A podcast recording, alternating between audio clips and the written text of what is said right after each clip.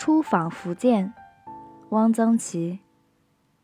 漳州，漳州多三角梅。我们所住的漳州宾馆内到处都是，栽在路边大石盆里，种在花圃里。三角梅别处也有，云南谓之叶子花，因为花与叶形状无殊，只是颜色不同。昆明全种之墙头。楚雄叶子花有一层楼那样高，鲜丽夺目，但只有紫色的一种。漳州三角梅则有很多种颜色，除了紫的，有大红的、桃红的、浅红的，还有紫铜色的。紫铜色的花我还没有见过。有白色的，微带浅绿。三角梅花形不大好看，但是蓬勃旺盛，热热闹闹。这种花好像是不凋谢的。我没有看到枝头有枯败的花，地下也没有落瓣，到处都是卖水仙花的，店铺中装在纸箱里成箱出售，标明二十粒、三十粒，为一箱装二十头、三十头也。二十粒者是上品。胜利路延安北路人行道上摆了一溜水仙花头，装在花篮状的竹篓里，卖水仙的都是小姑娘。天很晚了。他们提着空篓，有的篓里还有几个没有卖掉的花头，结伴归去。他们一天能卖多少钱？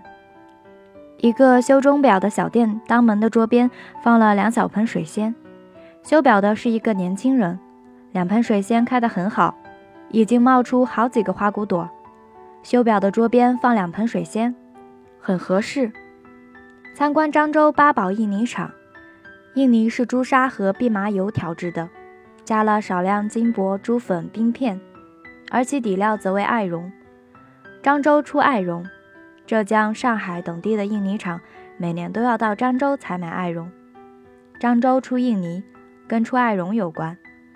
印泥厂备好纸墨，请写字留念。纸很好，六尺家轩，写了几句顺口溜：天外霞，石榴花，古砚流千载，清风入万家。漳州八宝印泥颜色很正，很像石榴花。凡到漳州者，总要去看看百花村，因为很近便。百花村所培植的主要是榕树盆景，榕树是不才之材，不能做梁柱、打家具，烧火也不燃，却是制作盆景的极好材料。榕树盆景较大，不能置之客厅舒适，但是公园、宾馆、大会堂、大餐厅。则只有这样大的盆景才相称，因此行销各地，创汇颇多。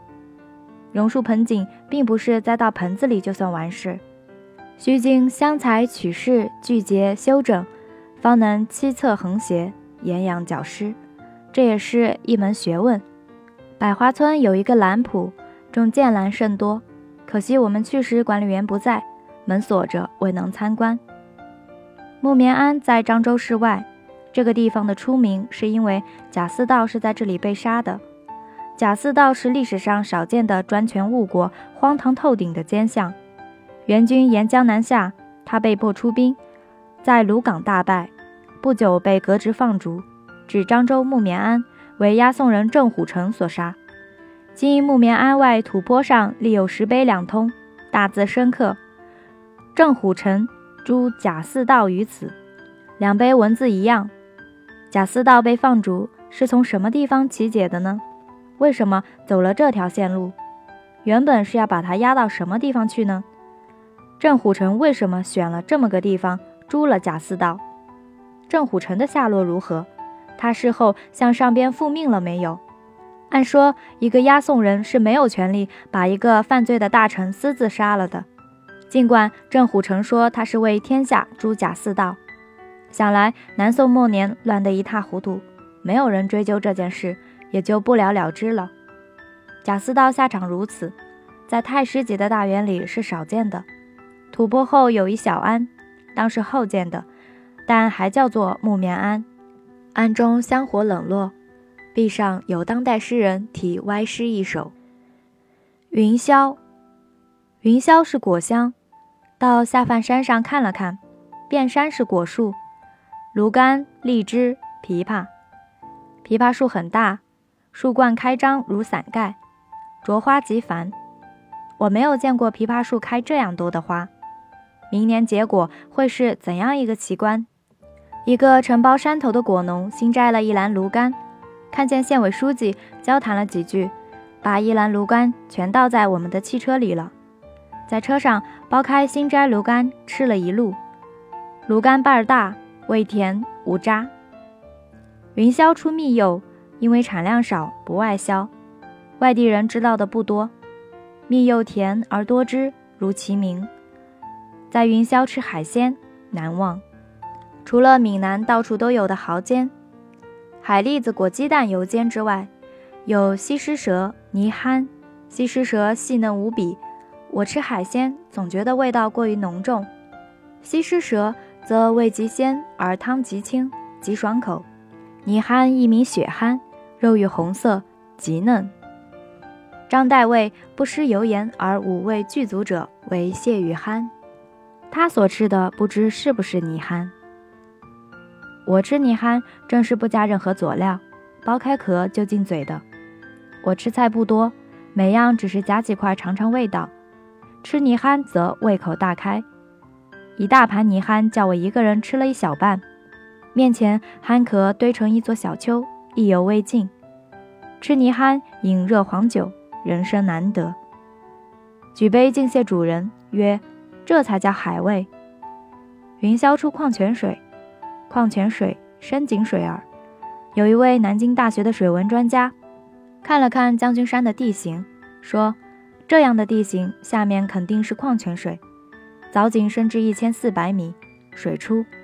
矿泉水是高级饮料，现已在中国流行，时髦青年皆以饮矿泉水为有分。”东山，听说东山的海滩是全国最大的海滩，果然很大。沙是龟沙，晶莹洁白。冬天海滩上没有人，接待游客的旅馆、卖纪念品的铺子、冷饮小店、更衣的棚屋都锁着门。冬天的海滩显得很荒凉。问我有什么印象，只能说我到过全国最大的海滩了。我对海没有记忆，因此也不易有感情。东山城上有风洞石。一块很大的浑圆的石头，上附一块很大的石头蛋。有大风，上面的石头能动。有个小伙子奔上去仰卧，双脚蹬石头蛋，果然能动。这两块石头落在一起，不知有多少年了。这是大自然的游戏。厦门庙总要有些古，南普陀几乎是一座全新的庙，到处都是金碧辉煌。屋檐石柱彩画油漆，香炉烛台，幡状供果都像是新的。佛像大概是新装了金，锃亮锃亮。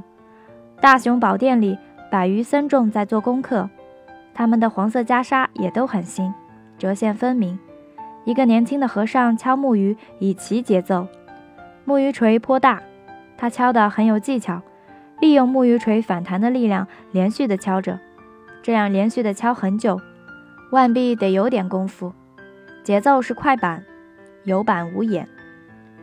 不，不，不，不。这个年轻和尚相貌清秀，样子极聪明，我觉得他会生成和尚里的干部的。到后山逛了一圈，回到大殿外面，送佛的节奏变成了原版，一板一眼。不，不，不。在鼓浪屿访舒婷。舒婷家在一山坡上，是一座石柱的楼房，看起来很舒服，但并不宽敞。她上有公婆，下有幼子，她需要料理家务，有客人来还要下厨房做饭。他住的地方，鼓浪屿，名声在外，一定时常有些省内外作家不速而来，像我们几个来吃他一顿菜包春卷。他的书房不大，满壁图书，他和爱人写字的桌子。却只是两张并排放着的小三 T 桌，于是经常发生彼此的稿纸越界的纠纷。我看这两张小三 T 桌，不禁想起弗吉尼·沃尔夫的一间自己的屋子。舒婷在这样的条件下还能写得出朦胧诗吗？听说他的诗要变，会变成什么样子？有人为铁凝、王安忆失去早期作品的优美而惋惜，无可奈何，花落去，谁也没有办法。